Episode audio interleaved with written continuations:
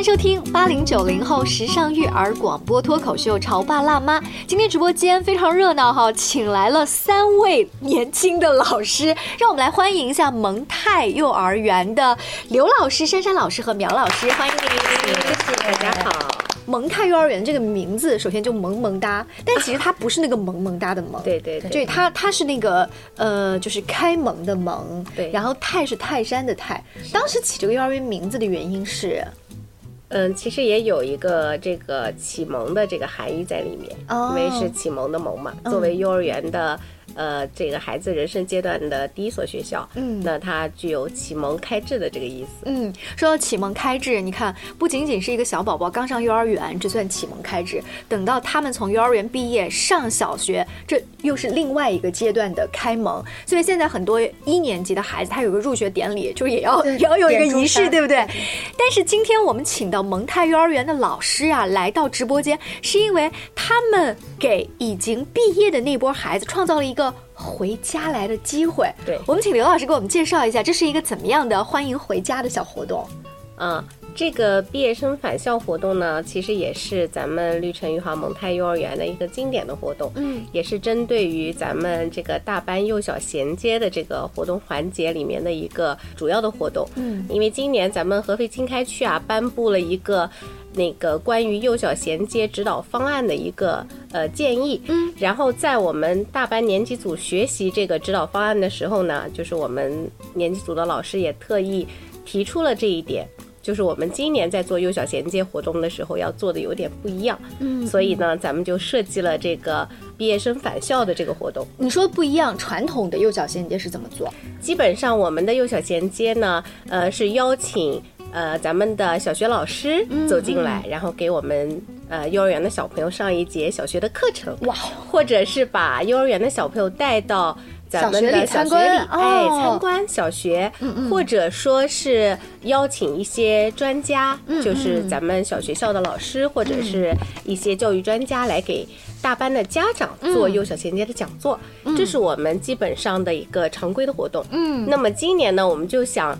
呃，以孩子为主体，嗯让幼儿园毕业的咱们这些孩子嗯回到幼儿园里来，然后给我们的弟弟妹妹们班的孩子，对，讲一讲小学的生活，这样的话，对于孩子来说更有话题吧。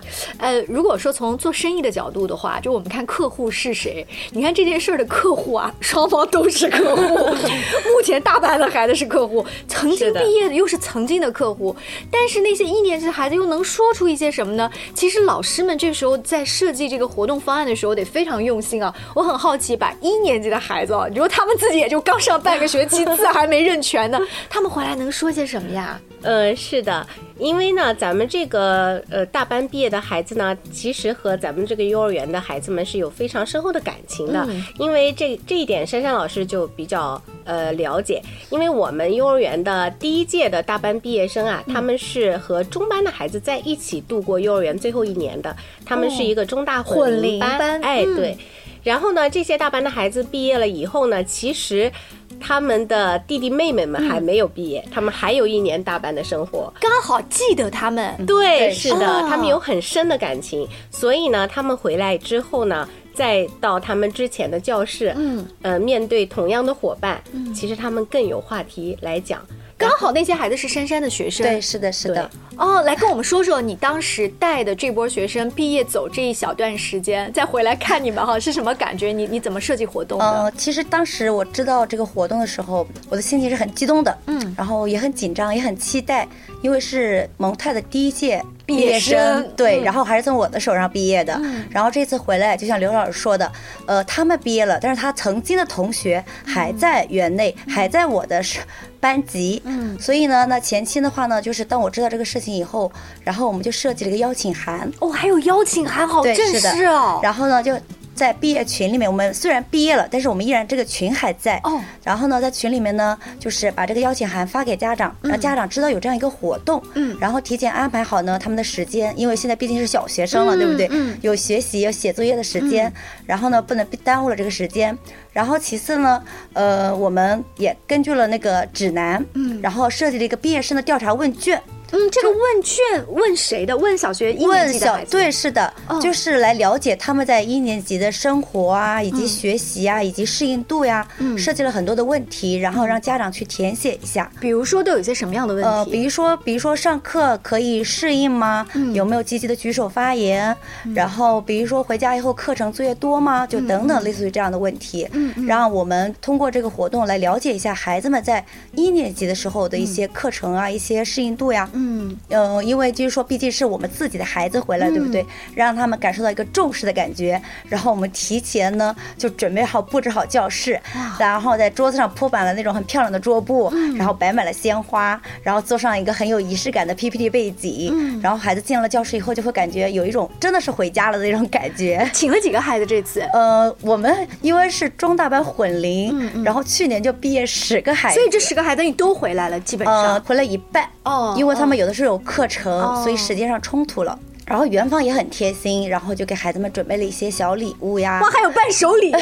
这个你知道吗？一般百年校庆我们回去才有的礼物。是的，这种人很用心的地方。然后呢，然后后勤组这一块的老师也很用心，就是从孩子的健康这一块出发，然后给他们准备了一些幼儿园的点心，这个点心刚好是他们小时候就每就是天吃的。对对对，是的。所以当时他们回来以后，他们很开心的看到这些嗯，然后就说：“啊，我们在小学都没有这个待遇。”都有回味这个童年的，味道。是的，是的你知道。吗？回到家以后，妈妈回接他们的第一句话是：“这个星期周记有错误的课写了。是的，” 哎，那我很好奇，这些一年级的小朋友们回到里面去看那些小弟弟、小妹妹的时候，他们会会说一些什么呢？在还没有引导的情况下，嗯嗯嗯他们会说些什么？其实他们来见面的话，也是毕业生之间的一个见面的时间，因为他们平常在分在不同的班级，哦，所以当他们见面的时候，他们也是很开心，他们就像同学会一样。对对对，是的，所以他们之间肯定是先最先打招呼的，哦。然后呢，看到熟悉的同学以后。就说不完的话嗯题，然后就大家一起拥抱一下呀，然后就很开心。你在干嘛呀？这话题全部都说出来了。那那呃，这个珊珊老师刚才说，我们从设计的角度，苗老师一直在旁边频频点头。苗苗老师说，你你听说你还有个任务是在旁边拍他们的那个视频，是不是？是的是的有让你印象深刻的吗？有，那就是在这个返校活动中呢，最让我们印象深刻的就是那个毕业生的那个自我介绍的环节，哦因为他们要介绍自己的那个小学生活，嗯，然后还有一个环节就是那个大班孩子们那个自由提问的环节，这也是毕业生和大班孩子那个嗯最感兴趣的。等一下，等一，下，他们提啥问呢？他们回答什么呀？很好奇。他们比如说有的小朋友会说，呃，小学里有没有什么好吃的呀？有没有好喝的？有没有好玩的？嗯而且我们也偷偷的拍了一些小视频，嗯待会大家可以欣赏一下。好，好，好，好，这样我们就给大家啊播放一段幼儿园一年级孩子答记者问的这个视频哈。回家要不要写作业？回家要不要写作业？要不要？不要！我们数学布置作业。我们布置作业。我们数学。有没有喝？有没有喝？呃，有没有玩？他说在那里有没有吃的，有没有喝的，有没有玩的？没有，没有，都没有。就学习，就学习。啊，咱作业多不多呀？我们作业好多。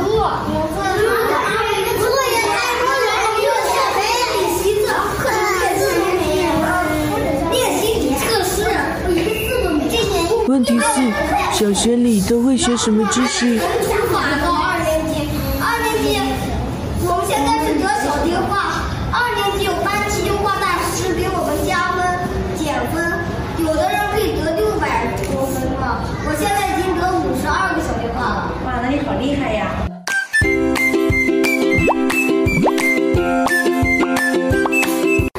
姐姐教弟弟妹妹们整理书包，为上小学做好准备。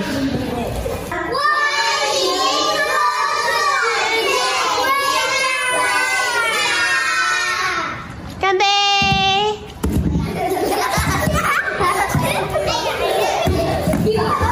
好久不见的小伙伴们再聚一堂。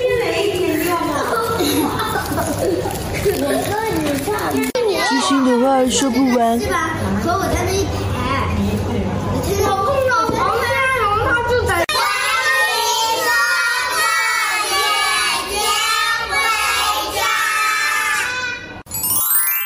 关于和孩子沟通呢，我是想先处理好彼此之间的情绪，然后再去搞定他具体的问题。我们家长经常在一起讨论，怎么样从小才能培养好他的学习习惯我是后。来通过学习才发现，孩子行为背后是有另外一种需求的。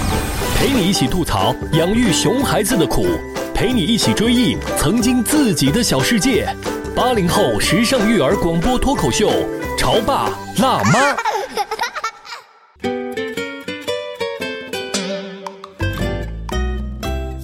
之后，欢迎您继续锁定《潮爸辣妈》。今天直播间里为大家请来了玫瑰幼儿园蒙太分园的刘老师、珊珊老师和苗老师。在上半段之前，我们听了一年级的小朋友回答大班的弟弟妹妹，呃，幼儿园。跟小学的区别啊，甚至有没有点心，有没有吃的啊什么的，我就能听到一点点你们老师在旁边嘿嘿嘿嘿笑，然后那个镜头在抖的那个声音，对不对？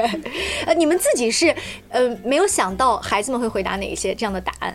嗯、没有的，因为前期的话，这个问题也是孩子自己去自发提问的。哦，不是你们设计的哦，对对对，是的。嗯然后就是说，在那个提问的时候呢，然后就是让我听到了一个小朋友是这样问小学的，就是毕业生，他说：“呃，你们每天有作业吗？因为我们在学校里面都是每天吃喝玩。”嗯，然后那个同学毕业生就说了：“有呀，然后有语文啊，有数学呀，然后要回家写字啊，要写日记呀。”嗯，然后幼儿园的孩子听了以后就感觉好痛苦啊，是吗？怎么会有这么多的课程呢？嗯嗯然后他就说了，那你们下课以后有东西吃吗？他们就说了，没有，下课只有十分钟。那听上去带来的憧憬并不理想啊，这这怎么办呢？但是他们也说了，小学的话还有很多同学，然后还有很多有趣的操，还有很多课间活动，还有很多兴趣课程。嗯嗯，这些是小呃幼儿园的时候小朋友是没有接触到的。就是他一开始在说我们确实有作业啊，有这个那个，他的表情是怎么样的？怎么说呢？就是因为他们毕竟也刚刚才上学半学期嘛，对他们来说也是一个适应的过程，所以当他们说的时候是那种。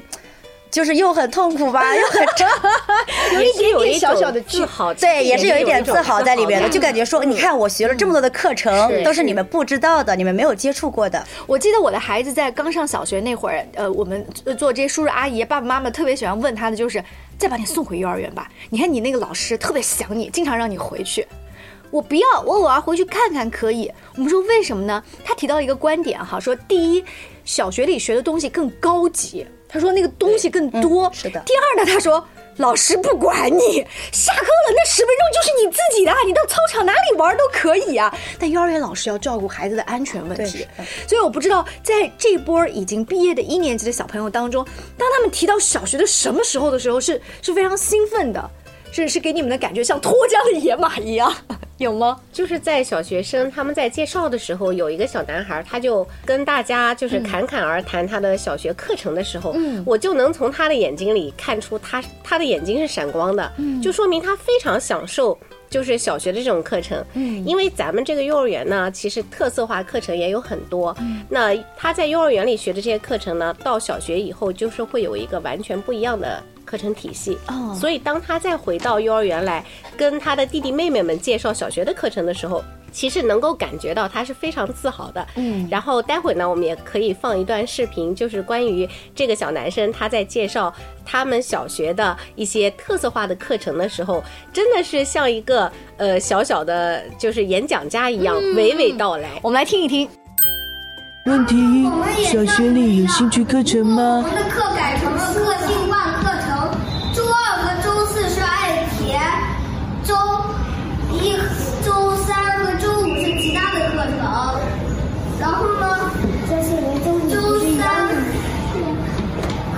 一和周五的课程有很多种，比如射箭、创意美术、一笔好字、科学实验、射箭。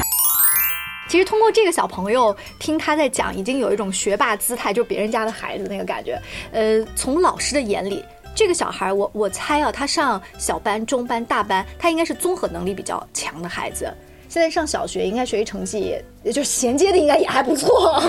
就从刘老师、苗老师和珊珊老师，你们看一个孩子已经毕业上小学了，他的哪一些行为习惯，哎，当年的幼儿园他就是比较好的。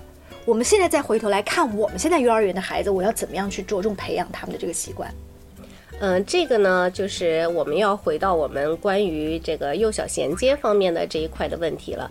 那其实现在呢，我们比较提倡在幼小衔接方面。不提倡孩子知识技能的学习，而是行为习惯的培养。知识技能就是具体的阿波茨特 一加一等于二。知识技能呢，就是现在家长比较关注的，因为现在有很多鸡娃的家长们，他们都非常非常重视咱们这个幼小衔接。但是他们所理解的幼小衔接是狭义上的幼小衔接，比如说孩子学习了多少个识了多少个汉字呀，会做嗯几以内的数学加减法呀，或者说是英语这个单词词汇。量有多少呀？他们所理解的这个幼小衔接，仅仅是知识技能方面的幼小衔接。现在还有家长 向你们提出这样的诉求吗？我以为已经过去了。